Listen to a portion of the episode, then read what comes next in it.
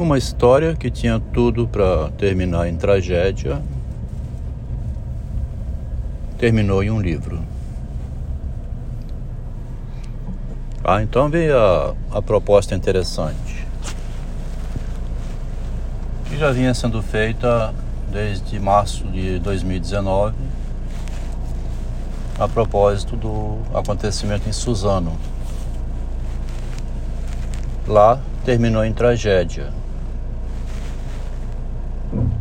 Na época, a proposta era que terminasse em livro, em texto, peça de teatro, onde a pessoa encenasse aquilo que ela tinha intenção de fazer, mas que não fazia, porque seria prejudicial a si própria, muito pior do que relatar o fato, né? pessoa estiver na iminência de praticar um roubo por considerar injustiça social, né? Se ela estiver na iminência de ir a Brasília incendiar o Planalto, porque é uma loucura ver o Lula assumir a presidência de um país depois do que ele fez antes.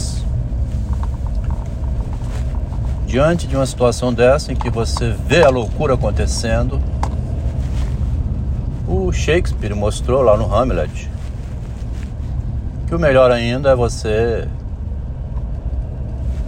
publicar um livro, né? Uma peça de teatro. Inclusive o Shakespeare é tão cuidadoso que ele não mostrou nenhum final possível, final feliz. Mostrou que nessa guerra de forças não há uma solução prévia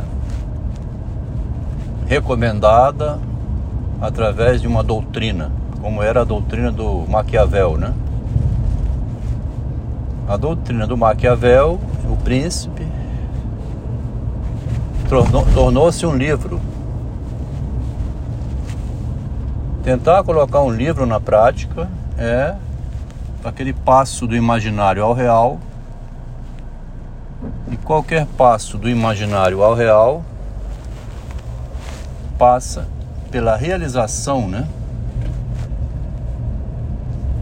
Eu tinha um amigo engenheiro na Vale do Rio Doce, na década de 90, que tinha atrás dele uma placa pendurada na parede.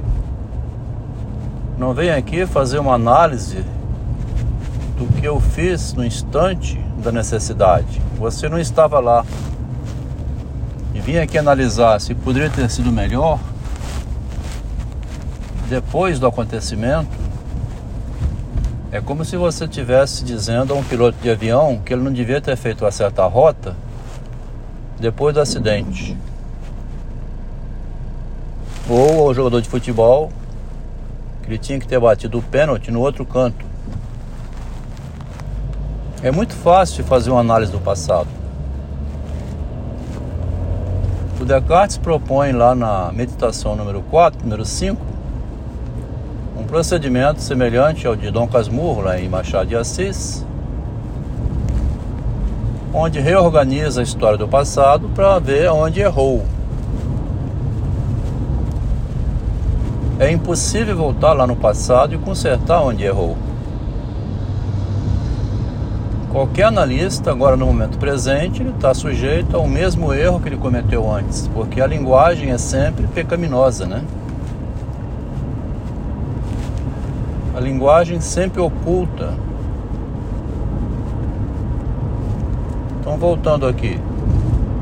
No estudo dos grandes pensadores, nós estamos observando como eles também mostraram, através de uma analítica, a possibilidade do estudo para evitar a repetição do mesmo erro, né? pessoa comete o mesmo erro, seguidamente repetindo o mesmo erro. O esposo avisa a esposa e ela diz que está sendo ameaçada, que está sendo difamada e desrespeitada, ao mostrar que ela está repetindo o mesmo erro, que está sendo acusada, ele me acusa. Tomou decisões baseadas em ideias imaginárias, né, como o livro O Príncipe, como qualquer análise, como qualquer hipótese imaginária como ela tem uma imagem real, né, a imagem existe na realidade. Isso o Descartes escreveu também na meditação e a gente conversou sobre isso ontem. Como que a imagem do triângulo, ou o número 2, que é um abstrato, ele vem da realidade. O problema todo é na hora de voltar com esse número para a realidade. O médico lê sobre a cirurgia, conhece a tecnologia atual, ele já fez 300 cirurgias. Aliás, aqui tem que lembrar um episódio. Fiz uma cirurgia do nariz de remoção do corneto, redução do corneto devido a uma sinusite persistente que eu tinha, um bloqueio nasal, que tinha muita sinusite todo ano houve um sangramento pós-cirúrgico.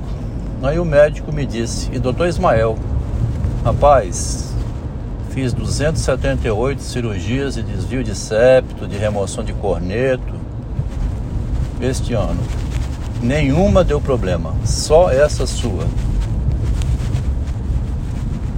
É, médico vai fazer uma cirurgia, ele pode cortar um nervo lá, pode fazer um ferimento, pode causar uma lesão, pode levar à morte o paciente, né? Ele não vai com essa intenção prévia, não. O outro fez a cirurgia aqui no meu ombro. Ficou uma sequelazinha aqui pequena, mas ficou. E ele disse: Rapaz, foi feito o melhor que pôde. Não discuti nada, não. Suponho que o médico seja uma pessoa honesta, né? Ética. Ele não queria deixar um defeito no meu ombro. Então a teoria, quando vai à prática, ela passa por um problema. Por que, que não consulta os especialistas? Né? Por que, que a esposa não vinha mais consultando o marido? Por quê? Porque quer aplicar na prática a cartilha feminista, que diz o que? Para que marido? Né? Está completamente empoderada, possuída pela ideia de que tem o poder na mão, o poder da imagem, né? E é respeitada por esse poder que tem. Uma situação inacreditável, né? Porque o próprio marido é responsável por ter dado poder a uma pessoa que não sabe como exercer esse poder, do modo como o marido exerceu, né? E quando exerceu esse poder o marido para empoderar a mulher, foi iludindo seu gerente na Vale do Rio Doce, em 84, pedindo em novembro de 2005 ao diretor para reconsiderar a demissão da esposa, informando ao orientador que tinha uma pesquisadora querendo ir para o Japão sem dizer que era esposa dele foi desse modo que o marido foi promovendo a mulher, trazendo ela para o convívio familiar desde o início, por interesse dele, né, na estagiária de engenharia, como parceira por uma vida. Mas não sabia ele que aquela proposta dela desde o início de pertencer ao movimento feminista era por um feminismo que tinha como propósito destituir a função paterna. Como ela diz, é preciso desconstruir essa imagem masculina. Falando para meus filhos agora isso. Pai, também é preciso desconstruir um pouco essa imagem que você tem, tá? Escutou da mãe essa frase, né? Teria que falar na cara desse rapaz que me disse isso o seguinte, rapaz, quando você foi contra a sua mãe, né? Quando você jogou seu pai contra sua mãe para que você fosse para Curitiba estudar arquitetura, nesse momento você não disse que tinha que desconstruir a imagem do seu pai. É para desconstruir a imagem do seu pai que foi contra sua mãe para que você estudasse? Porque se for desconstruir essa imagem, você nem vai estudar mais, né? Quer dizer, a gente vive numa situação em que a mulher governa no submundo e acontece uma tragédia e ninguém sabe por quê. O início do texto aqui foi: tinha tudo para desembocar numa tragédia. E o Freud mostrou como que desembocou no narcisismo. Ao contrário de desembocar, então, em um processo destruidor, fica mais simples produzir um livro expondo os, o que aconteceu, né, o caminho que levou a uma situação que poderia ser trágica. Quando foi publicado o texto da explosão do shopping, era uma ficção, não tinha nenhum correspondente na realidade. O texto foi denunciado, houve investigação imediata e viram que era de um escritor que fala aqui. Em 2019. Em 2021, a esposa publica um documento que não era uma ficção. Uma notícia falsa que fez com que as pessoas corressem não para investigar como aconteceu com a Polícia Federal, mas para tomar uma medida na prática que foi expulsar o esposo de dentro do imóvel sob pena da Lei Maria da Penha. Uma notícia falsa que ela publicou, que não era uma ficção, visava um ato na vida real e ela conseguiu mobilizar as pessoas para esse ato aí. Um documento falso que circulou pela cidade que tinha um objetivo perverso, né?